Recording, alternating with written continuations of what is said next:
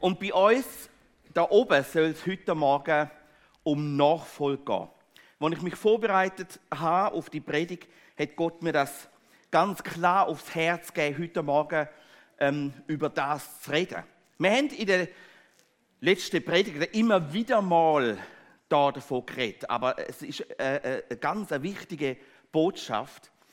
Und Nachfolge, wenn es darum geht, dann betrifft das uns Christen. Ich merke, ich rede gar nicht mehr so gern von Christen, sondern lieber von Nachfolger Jesu.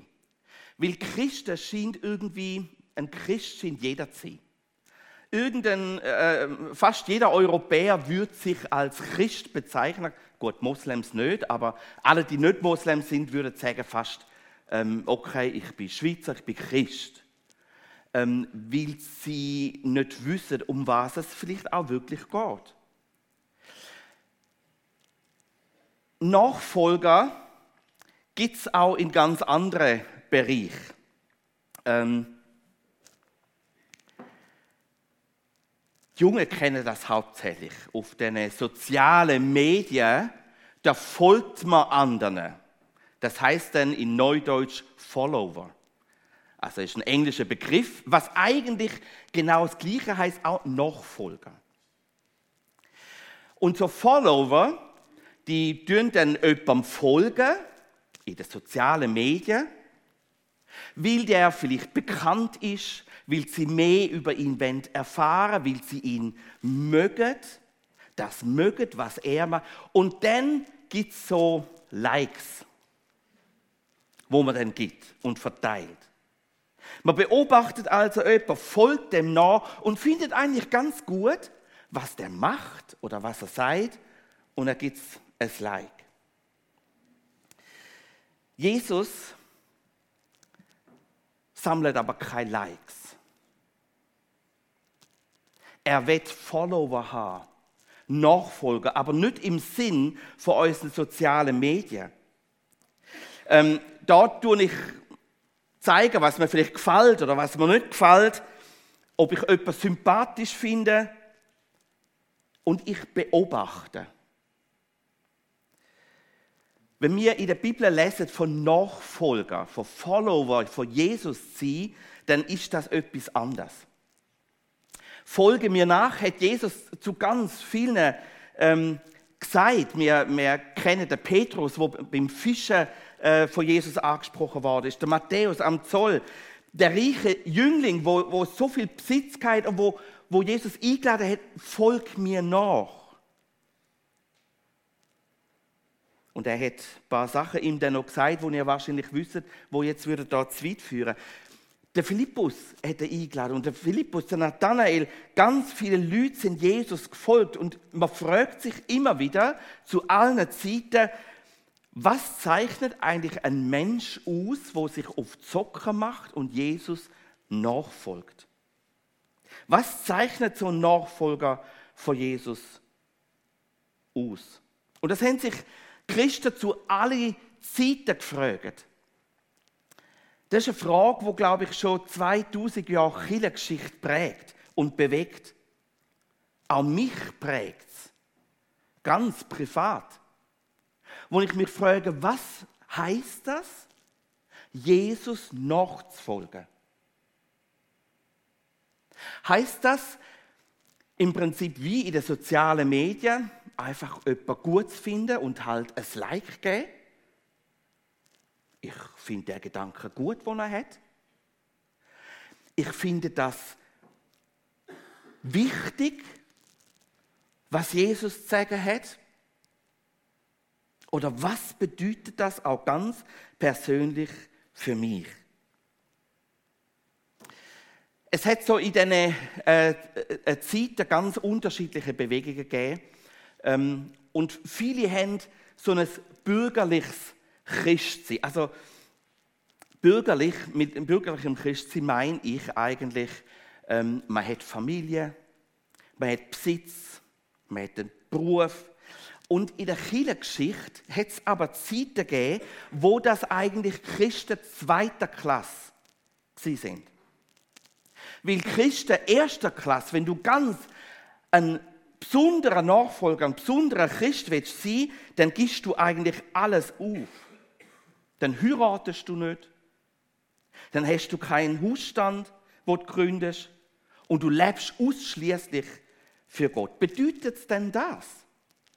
Und wir, wir, erleben im 3., 4. Jahrhundert äh, Antonius, im, im 5. Jahrhundert Mönchsorden.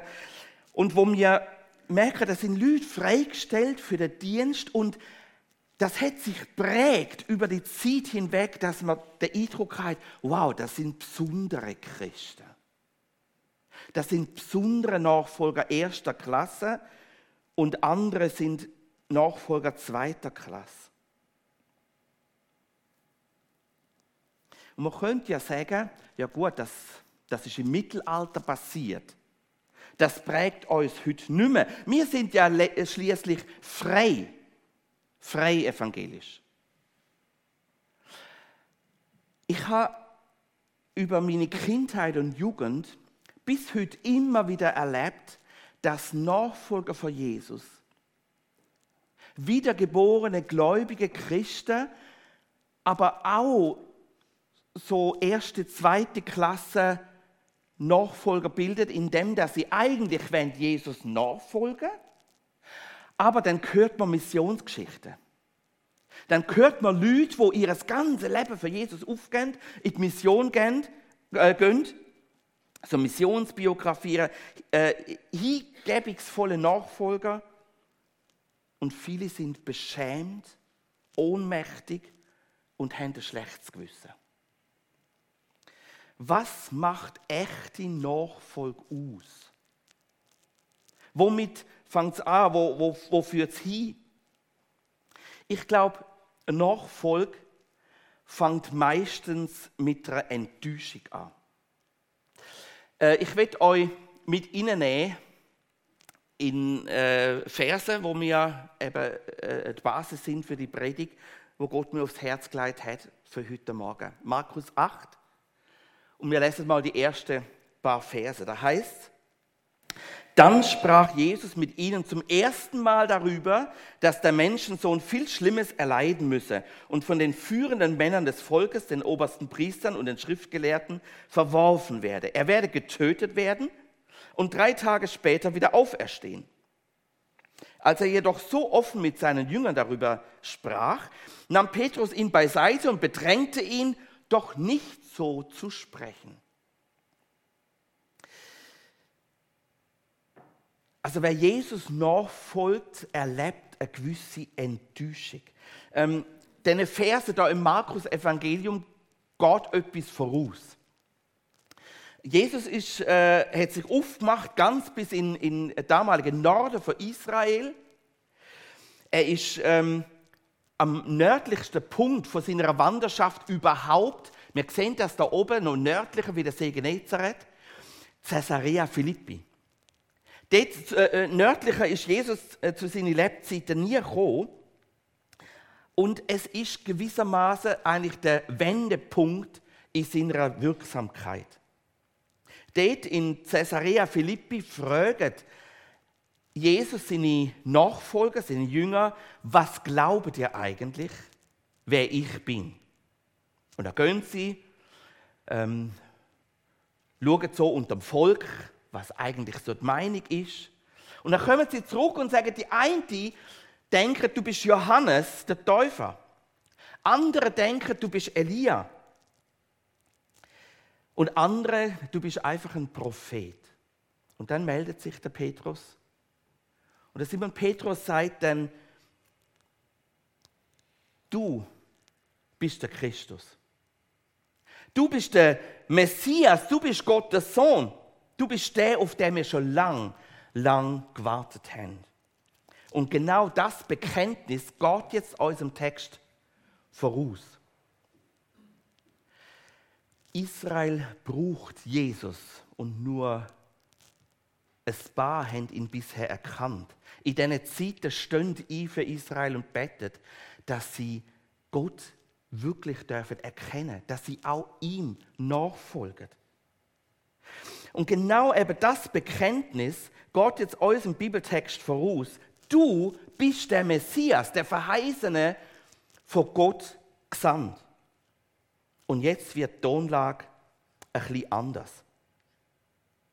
Jesus erklärt, welchen Weg ähm, dass er eigentlich muss gehen. Wie gesagt, es ist Advent von seiner Wirksamkeit und Jesus erklärt, dass er wird einen Weg müssen gehen, wo er leidet, wo er stirbt und drei Tage später aufersteht. Und in dem Moment nimmt der Petrus ihn zur Seite. Jesus, lass mal, das kannst du nicht machen. Das kannst du jetzt nicht bringen. Du weißt, was mir eigentlich von dir jetzt erwartet. Du bist der Messias. Hast du, hast du kapiert, wer du bist? Sicher nicht leiden. Ich, ich wüsste einen viel besseren Weg. Ich will dir mal erklären, was das bedeutet und was du jetzt zum tun hast. Mir würde dich auf Jerusalem tragen.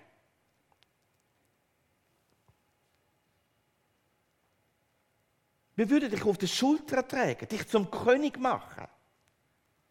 Und dann sollen jetzt alle sehen und alle merken, dass du eben der Messias bist. Der Petrus ist mit seinem Bekenntnis, du bist der Christus, der Messias, richtiger gelegen, als er selber geahnt hat. Jesus ist der Messias, ja. Aber was das konkret bedeutet, in welcher Weise Jesus eben der Messias war, das hat er nicht begriffen. Und er füllt sein Bild von Jesus, sein Bild von dem Messias mit seinen eigenen Wünschen mit seinen Vorstellungen, mit seinen Ideen, mit seinen eigenen Erwartungen. Und der Petrus ist in dem Moment nicht egoistisch gewesen. Das können wir ihm nicht vorhalten. Er hat eine ganze Reihe von alttestamentlichen Bibelstellen können auflisten und seine Perspektive ist durch und durch eigentlich biblisch steckt. Vieles ist biblisch steckt. Und es ist doch ein menschlicher Weg gewesen, wo der Petrus hätte gehen. Und das gibt mir jetzt denken. Es kann durchaus, ich kann durchaus Argumente haben, wo biblisch steckt sind. Und trotzdem kann es nicht der Weg sein, wo Gott gehen.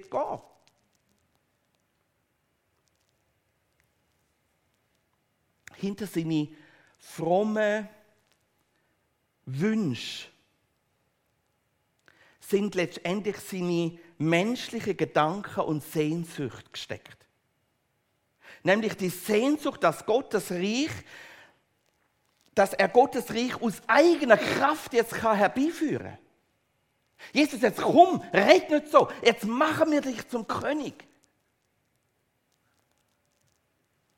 Er wollte aus eigenen Kräften herbeiführen. Der Petrus hat sich wie als Mitglied von einer Elitetruppe Gottes gesehen. Kämpfer fürs Gute. Der Petrus hat sich wie als Wahlkampfmanager von Jesus aufgeführt. Er hat ihm den Weg ebnen zur Macht ihn zum König machen, zum politischen König von Jerusalem. Er hat, er hat Gottes Zukunft mit eigenen Ideen füllen. Und da hat das Kreuz und das Leiden keinen Platz.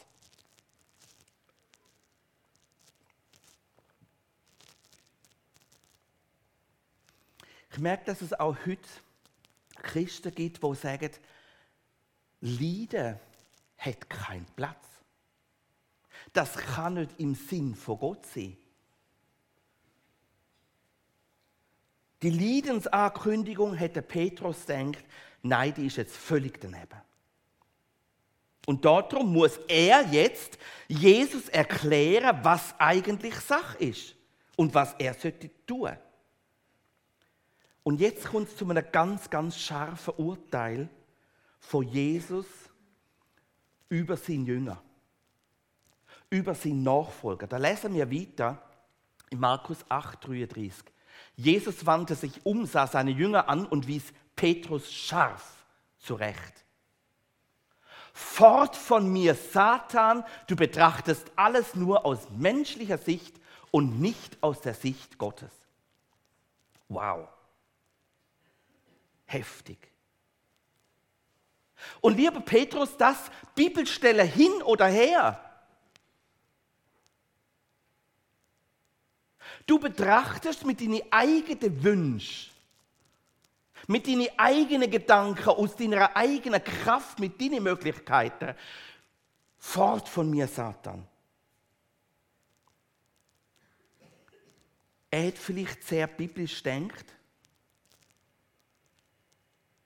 aber wenig geistlich. Er hat seine eigene Regie übernehmen und das herbeiführen, wo er eigentlich sieht, wo wird kommen, wo, wo richtig wäre. Und ich glaube, so geht es uns doch oft auch, wenn wir Gottes Weg in eigener Regie in unserem Leben wollen, verwirklichen. Aber bei Jesus kommen unsere eigenen menschlichen Gedanken und Ideen immer wieder in die Krise.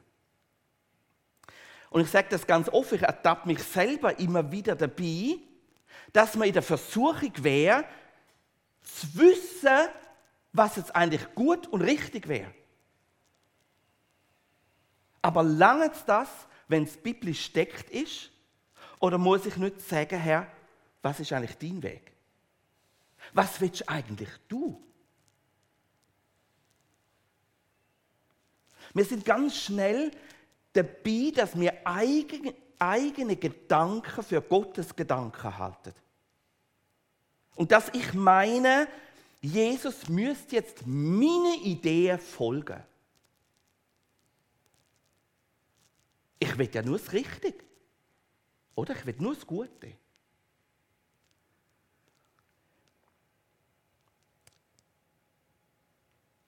Und dann versucht man eigentlich wie sich zu sagen, hey, Jesus, das ist jetzt eigentlich eine super Idee von mir, oder?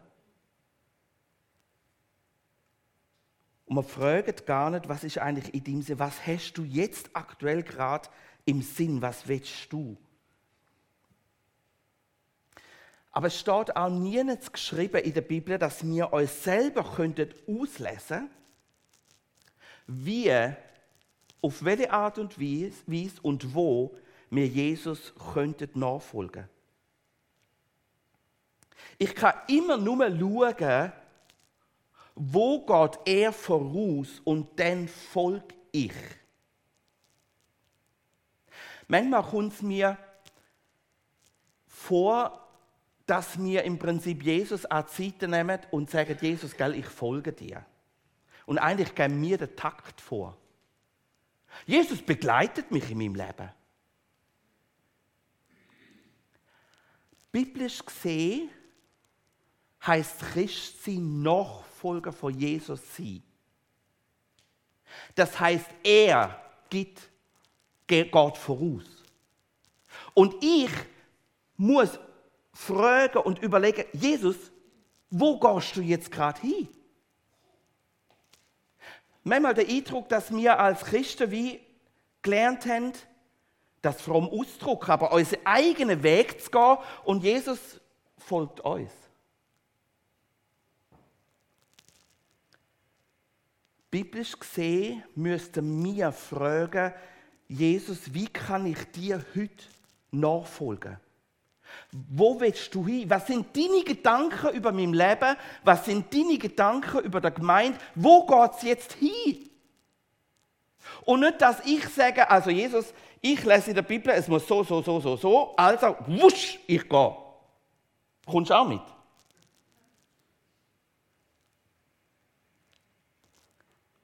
Nachfolger Jesu heißt ihm, auf ihn losen. Auf ihn schauen. Wo wird er, was wird er jetzt im Moment? Nachfolge muss da passieren, wo er mich in dem Moment auch anstellt.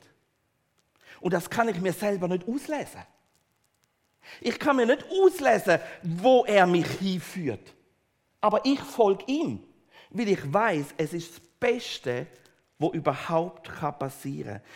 In unserer Gesellschaft, wo wir heutzutage äh, so viele verschiedene Möglichkeiten haben, ähm, fällt es uns schwer, dass wir eben keine Multifunktionsnachfolge haben. Es gibt nicht mehrere Optionen. Es gibt nicht, wo du kannst wählen, okay, ich gehe halt so und so und Jesus, du folgst mir irgendwie. Es gibt kein Multifunktionsnachfolge, sondern es gibt nur Nachfolger Jesu oder nicht. Und das bedeutet, dass ich in meinem Leben eigentlich auch ständig muss fragen, Jesus, was hast du zu reden in meinem Leben? Die Gedanken, die ich gerade habe, kommen die von dir. Das, was ich aus meinem Maul rauslasse, ist das in deinem Sinn?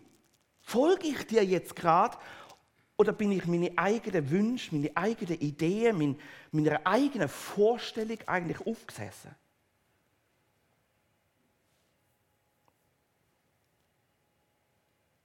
Begleitet mich Jesus nur auf meinen Weg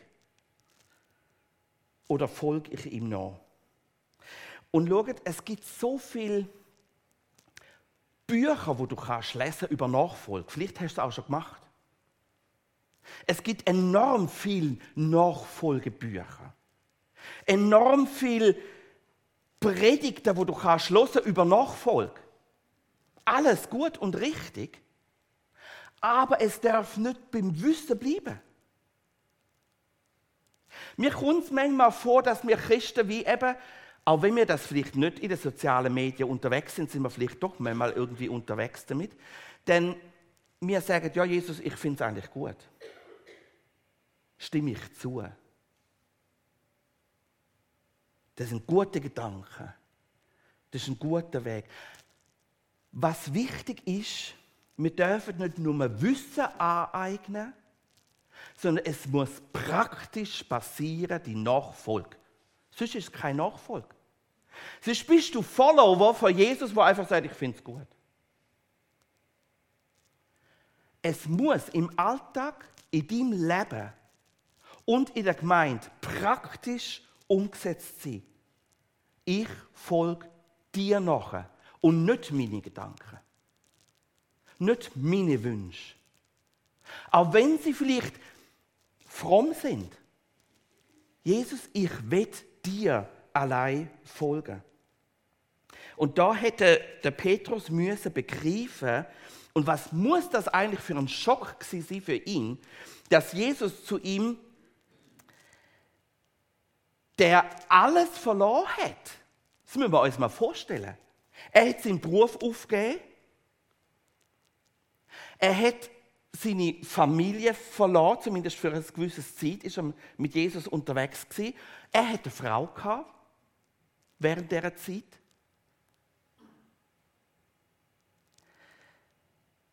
Er hat eigentlich einen mittelständischen, äh, mittelständischen Fischereibetrieb aufgegeben. Er hat alles hergegeben für Jesus, um ihm zu folgen. Und jetzt sagt Jesus zu ihm, nennt ihn Satan. Fort.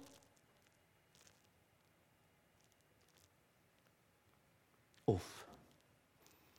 Was hätte ich da gemacht in dieser Situation? Was hättest du gemacht?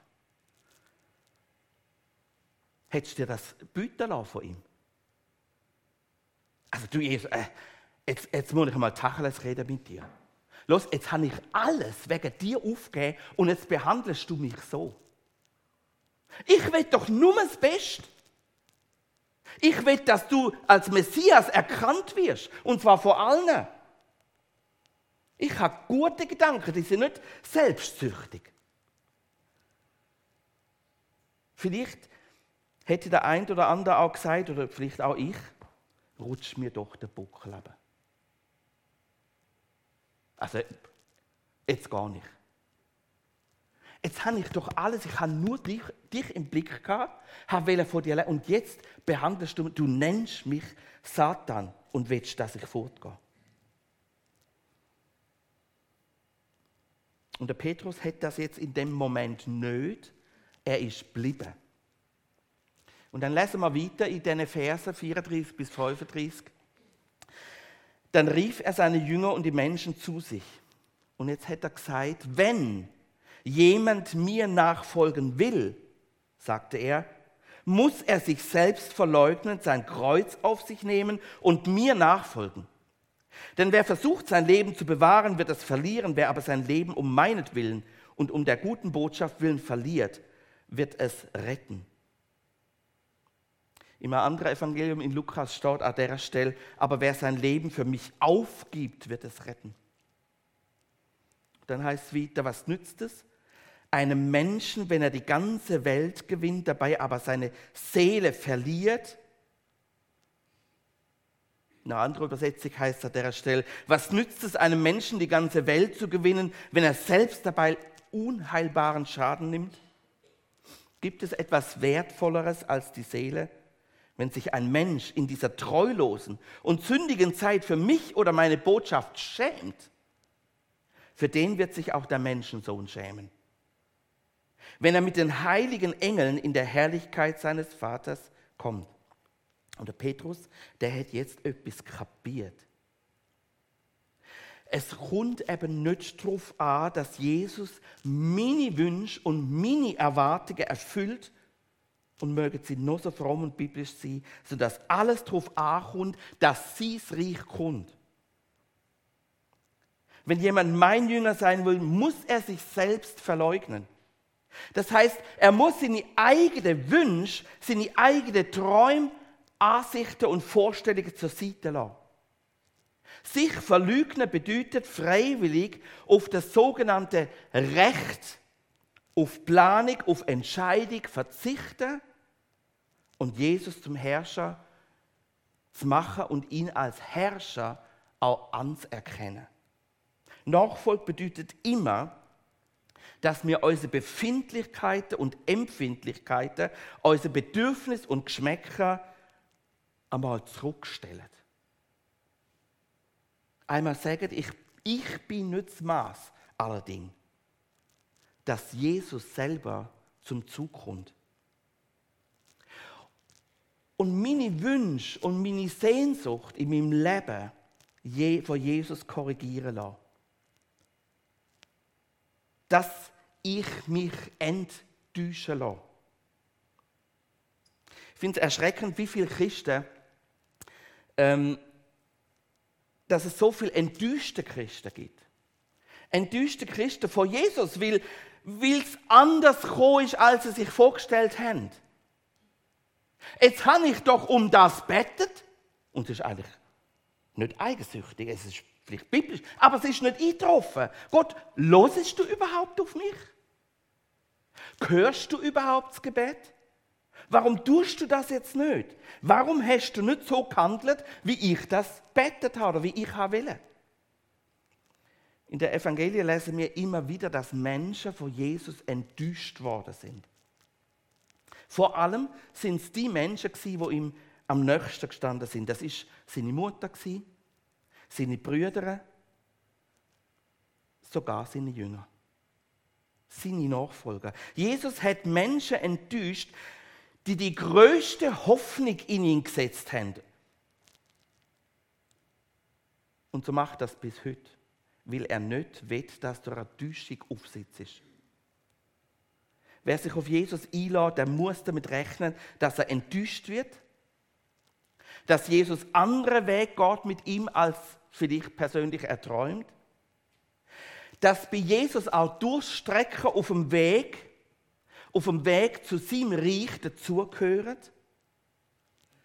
dass Jesus auch sogenannte Pleiten, Pech und Misserfolg als Mittel braucht, um sein Reich voranzubringen?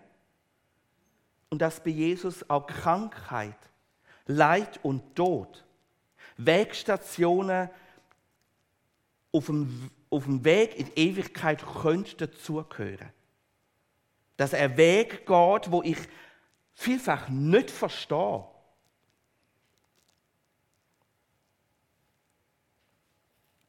Nachfolge beginnt, echte Nachfolge beginnt mit der Enttäuschung. Und dann sagt eben Jesus, wir sollen unser Kreuz auf uns nehmen. Freiwillig das Leben führen, wo er auch geführt hat. Das heißt, auch mit Widerstand rechnen von denen, wo man, wo man liebt. Die Verachtung von der Welt nicht scheuchen. Allenfalls verloren von Familie, Haus, Land. Bequemlichkeiten vom Leben aufgeben. In einer vollständigen Abhängigkeit von Gott zu leben, auch wenn wir als Schweizer denken, wir wären abgesichert. Gehorsam gegenüber der Führung vom Heiligen Geist auf ihn losen und das auch tun, das heißt ihm wirklich folgen. Und auch die Verkündigung von einer unbeliebten Botschaft in der Welt. Wenn wir uns fürs Evangelium schämen, dann haben wir gelesen, was das für Folgen hat.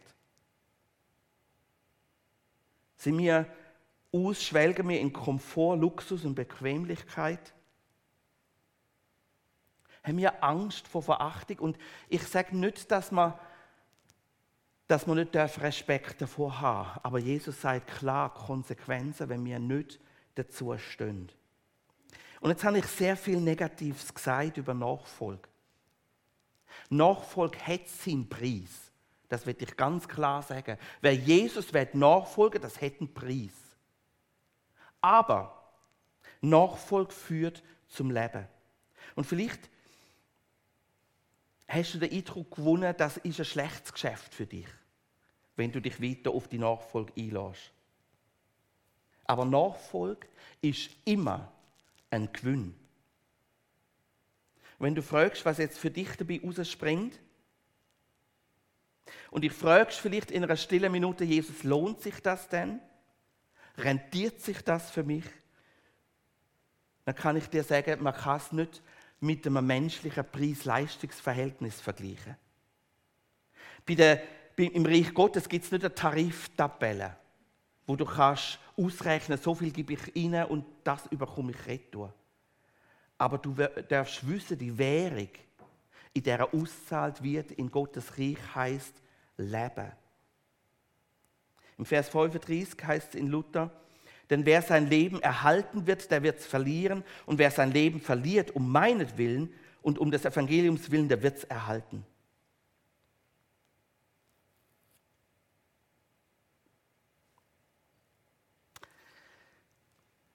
Ein sehr bekannter Autor, der Hans-Joachim Eckstein, hätte mal gesagt, Nachfolge bedeutet Selbstverleugnung. Stimmt das? Nachfolge bedeutet äh, Selbstverleugnung. Der Satz geht weiter. Denn er stellt klar, nein. Nachfolge bedeutet Selbstfindung. Denn wenn ich Christus nachfolge, finde ich bei ihm mein wirkliches und eigentliches Leben. Also Nachfolge ist immer Gewinn, weil die Währung, die auszahlt wird, ist Leben. Echtes Leben. Wer Jesus nachfolgt und ihm folgt, das gibt eine neue Lebensqualität. Wer Jesus nachfolgt, der hat einen Weg und das Ziel gefunden für sein Leben. Was ich überkomme, ist Ruhe für mein Herz. Leben, echte Nachfolge. Vielen von euch ist äh, der Missionar Jim Elliot bekannt. Und der Jim Elliot, der ist äh, 29-jährig von Auka, Indianer, ähm, denen er die gute Botschaft, die gute Nachricht hat bringen von ihnen ermordet worden. Ein Volksstamm, der nicht erreicht war. Und er hat in einem Brief an seine Frau hat er Folgendes geschrieben und mit dem werde ich Predigt gern schließen und ihr dürft gern schon führen kommen. Jim Elliot hat zu einer Frau geschrieben, der ist kein Narr, der hingibt, was er nicht behalten kann, damit er gewinnt, was er nicht mehr verlieren kann. Jesus, und ich bitte dich, dass du mit dem Geist in unserem Leben uns aufzeigst, wie und wo wir dir sollen folgen. Mach du uns zu Nachfolger von dir. Und ich danke dir, dass es nicht um Selbstverleugnung, sondern um Selbstfindung geht. Denn bei dir gibt es wahres Leben, echtes Leben. Du siehst, wo ich selber manchmal so ich-zentriert bin, wo ich vielleicht meine Gedanken über dein Wort habe und über dein Reich und es mit eigener Kraft ausführen Jesus, und ich bitte dich, dass du mit deinen Gedanken hineinkommst.